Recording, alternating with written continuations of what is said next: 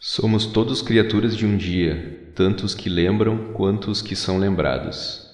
Tudo é efêmero, tanto a lembrança quanto o objeto da lembrança. Em breve você terá esquecido o mundo e o mundo o terá esquecido. Nunca esqueça que logo você não será ninguém nem estará em lugar algum. Marco Aurélio Meditações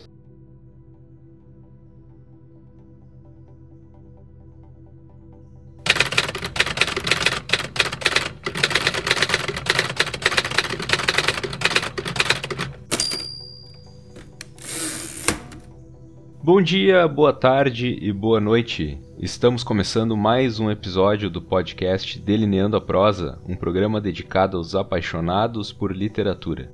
O meu nome é Gabriel Moura e eu serei o seu host. E no capítulo de hoje falaremos brevemente sobre o livro Criaturas de um Dia, do escritor e psiquiatra Irving Yalom.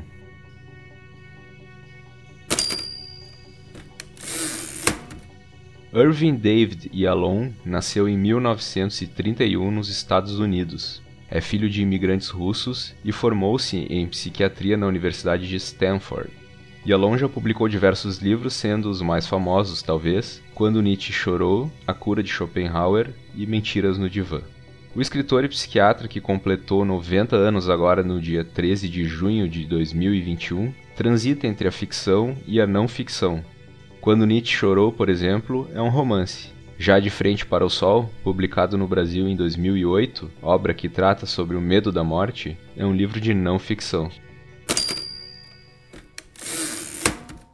Criaturas de um Dia, livro publicado em português no ano de 2015 pela HarperCollins, tem 176 páginas. É uma obra de não ficção dividida em 10 histórias.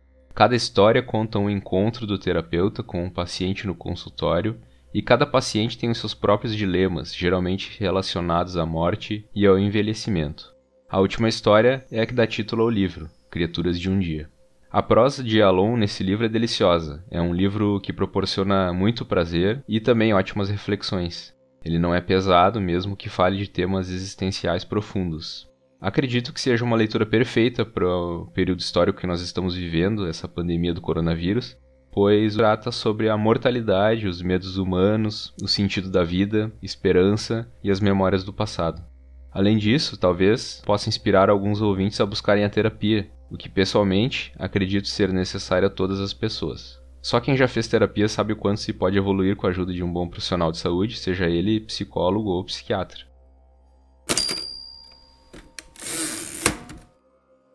Criaturas de um Dia é um livro diferente, é basicamente todo em diálogo, é como se fossem sessões de terapia e fica um pouco difícil de ler algum trecho que faça sentido para você ouvinte, sem ler uma parte muito longa. Então eu acabei selecionando o epílogo do livro, que é basicamente um resumo sobre a obra. E aí vai.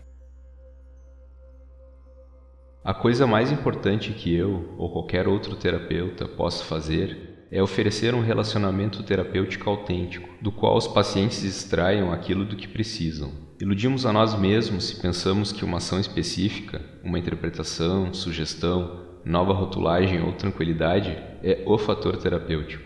Em diversas ocasiões, os pacientes dessas histórias se beneficiaram com algo que eu não conseguiria prever. Um paciente me sagra como testemunha de que uma pessoa significativa o considerou importante, a sensação de realidade fraturada de um paciente é reparada por um encontro autêntico com seu terapeuta.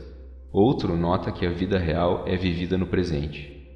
A vida de outro paciente é mudada quando lhe recomenda um organizador doméstico. Uma enfermeira é apresentada ao seu melhor eu. Uma escritora emudecida encontra sua voz. Os últimos dias de uma paciente agonizante são impregnados de sentido quando ela serve de pioneira da morte para seus amigos e sua família.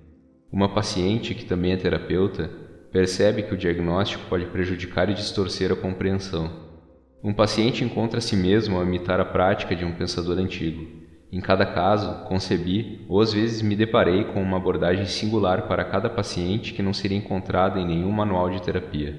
Como nunca saberemos com precisão como ajudamos, nós, terapeutas, temos de aprender a conviver com o mistério enquanto acompanhamos pacientes em suas jornadas de autodescoberta.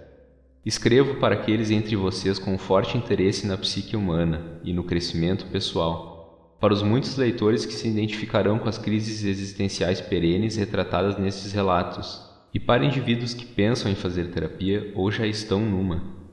Espero que estas histórias de recuperação encorajem aqueles que combatem seus próprios demônios.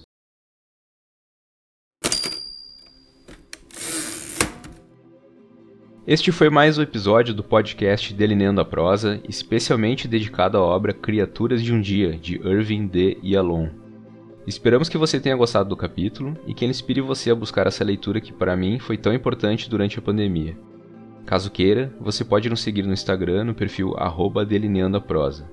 E você também pode entrar em contato conosco por e-mail, basta enviar sua mensagem para delineandoaprosapodcast.gmail.com Lembrando que há um blog do podcast, o Delineando a Prosa Podcast.blogspot.com, onde são postados os episódios e, casualmente, algum material relacionado a eles, como entrevistas, por exemplo. E por fim, não se esqueça de fazer a sua inscrição no Spotify para nos acompanhar sempre que lançarmos um episódio novo. Ressalto que o podcast vai ao ar toda segunda-feira e que este é um programa sem fins lucrativos, feito apenas pelo prazer de falar sobre literatura e para disseminar a cultura do livro. Assim, se você puder colaborar com a divulgação, ficaremos muito agradecidos. Enfim, tenha uma boa semana, com saúde e que sua vida seja longa e repleta de leituras. Até a próxima!